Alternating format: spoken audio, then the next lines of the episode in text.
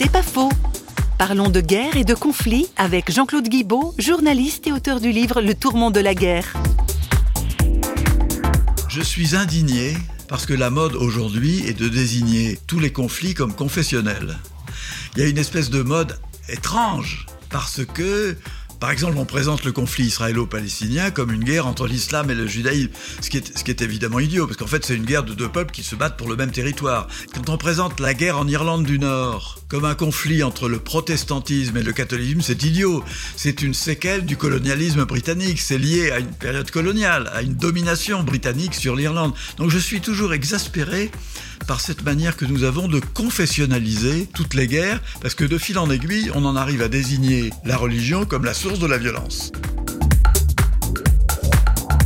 C'est pas faux, vous a été proposé par Parole.fm.